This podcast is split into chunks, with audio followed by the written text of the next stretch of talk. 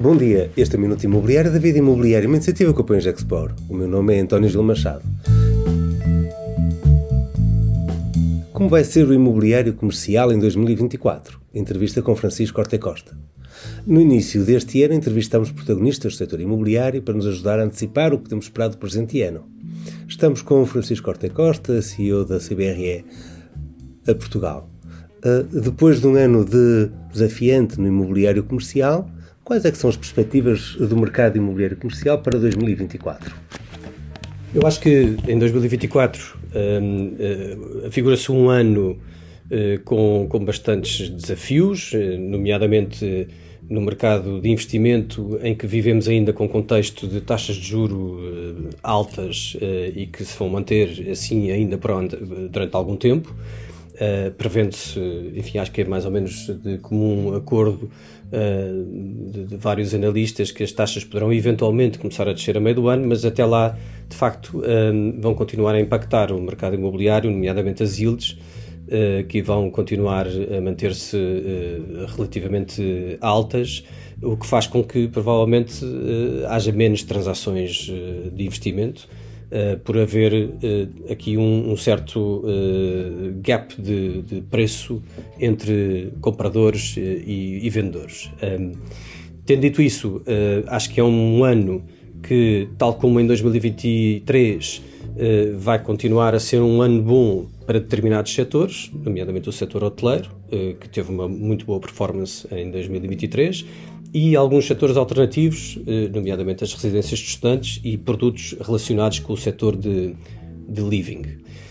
Eh, no que diz respeito ao mercado de ocupação, é provável que o primeiro trimestre de 2024 venha a ser, eh, de acordo com os registros que existem, o melhor primeiro trimestre de sempre, de acordo com os dados que temos e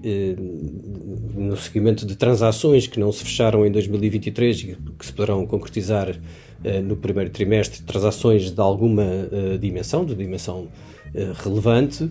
que acho que podem ser boas notícias para os escritórios. Em 2023 o mercado terá tido uma absorção na ordem dos 150 mil metros quadrados Uh, e este ano nós estamos a prever que haja uma subida uh, de cerca de 30%, estamos a falar em Lisboa e Porto no, no, seu, no seu conjunto. Uh, escritórios, temos aqui um, um, um, parece um, ser um paradoxo que é menos ocupação, mas rendas muito em alta. Sim, há claramente o uma, uh, uma preferência por parte dos ocupantes por produto uh, de qualidade, uh, e portanto, quando eu digo produto de qualidade, enfim, há edifícios que estão em desenvolvimento no mercado e os, os ocupantes e as grandes empresas vão claramente optar por edifícios que preenchem uma série de requisitos, nomeadamente em termos de sustentabilidade, de certificações, não só de sustentabilidade como outras, eh, técnicas uh, que hoje em dia são, uh, são que fazem parte dessa lista de requisitos de, das empresas e do, e do tipo de espaço que as empresas querem oferecer aos seus colaboradores, do tipo de localizações onde as empresas querem estar e poderá haver de facto menos espaço arrendado por essas empresas e já temos alguns exemplos nesse sentido, mas haver uma predisposição para pagar um preço por um produto melhor eu pago um preço, um preço mais alto e, portanto, eu acho que nós estamos claramente a assistir a esse, a esse movimento no, no, no, mercado de escritórios que eh, vaticinou-se o fim dos escritórios eh, no, no, período pós-Covid, mas não é isso que nós estamos a, a verificar no mercado. Eh, há, há ainda uma movimentação eh, bastante uh, dinâmica e significativa de, de, ocupantes nacionais e estrangeiros uh, para procurar e ocupar novos escritórios e, portanto, eu acho que em 2024 nós vamos ver maior absorção, mais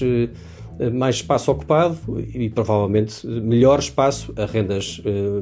prime um bocadinho mais, mais caras. Logística, mais atividade? Logística mais atividade, também foi em 2023 um ano eh, em que tiveram muitos eh, projetos em desenvolvimento, alguns deles vão ser concluídos em 2024, portanto, em 2023 houve claramente uma escassez de oferta para a procura uh, que existe no mercado e é uma procura crescente. E, portanto, nós achamos que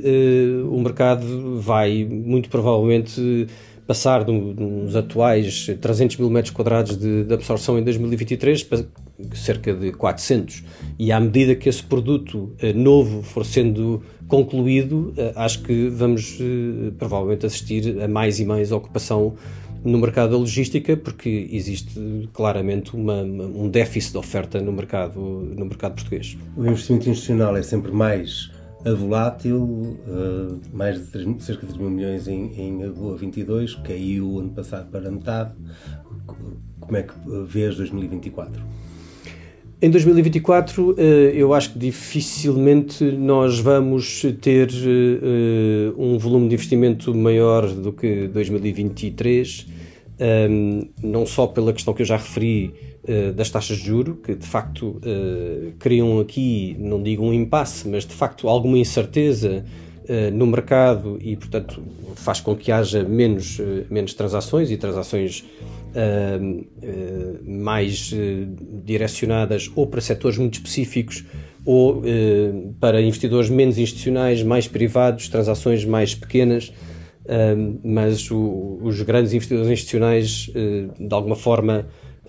estão muito mais cautelosos e muito mais ponderados na, na, na sua tomada de decisão. Além disso,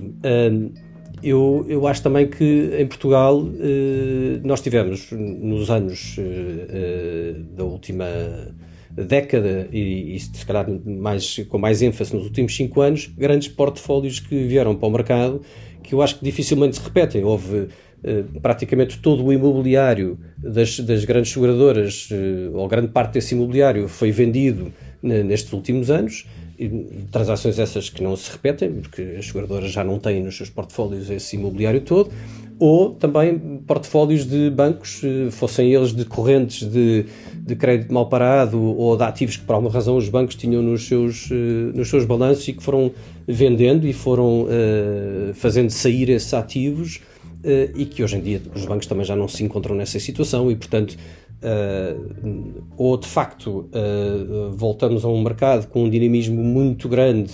uh, e com uma grande rotação de ativos, ou então eu penso que nos próximos dois, três anos não vai ser muito fácil chegarmos a um, um patamar dos 3 mil milhões em que estivemos nos últimos dois, três anos. Sinto neste, nesta síntese um espírito mais positivo, um copo mais cheio do que, do, do, do que vazio. Bom, eu, eu sou uma pessoa de copo sempre meio cheio uh, e olho sempre para o lado uh, positivo da, da, do mercado e para o, para o lado uh, positivo da equação. acho sempre que há, há surpresas que, que, podem ser positivas e eu acho que Portugal continua a ser um país com muita atratividade para o, para o investimento imobiliário. Uh, quer seja da parte de investidores domésticos, quer da parte de investidores estrangeiros. Uh, não nos podemos esquecer que, quando comparamos Portugal a nível económico das nossas métricas uh, da nossa economia, comparam muito bem com, com outros países europeus, da parte do déficit, do custo da dívida, etc uh, e dos nossos spreads da dívida face uh, aqui à nossa vizinha Espanha, por exemplo, e portanto acho que Portugal uh, continua bastante visível no radar de, dos investidores. é importante que haja de facto estabilidade política. Nós vamos ter eleições em março, como sabe, e é importante que, que, a solução que daí sair seja uma solução que dê confiança aos investidores, porque sem confiança por parte dos investidores as coisas tornam-se mais, mais difíceis. Mas uh, acho que continuamos a, a, apresentar argumentos muito válidos e muito interessantes, uh, quer do ponto de vista de, de, das empresas, uh, quer do ponto de vista do, do investimento. Este foi um minuto um pouco mais longo do que o usual, mas sempre com o apoio em Gexpor e agradecer ao Francisco Corte Costa e a todos por nos ouvirem. Muito obrigado. Muito obrigado, António.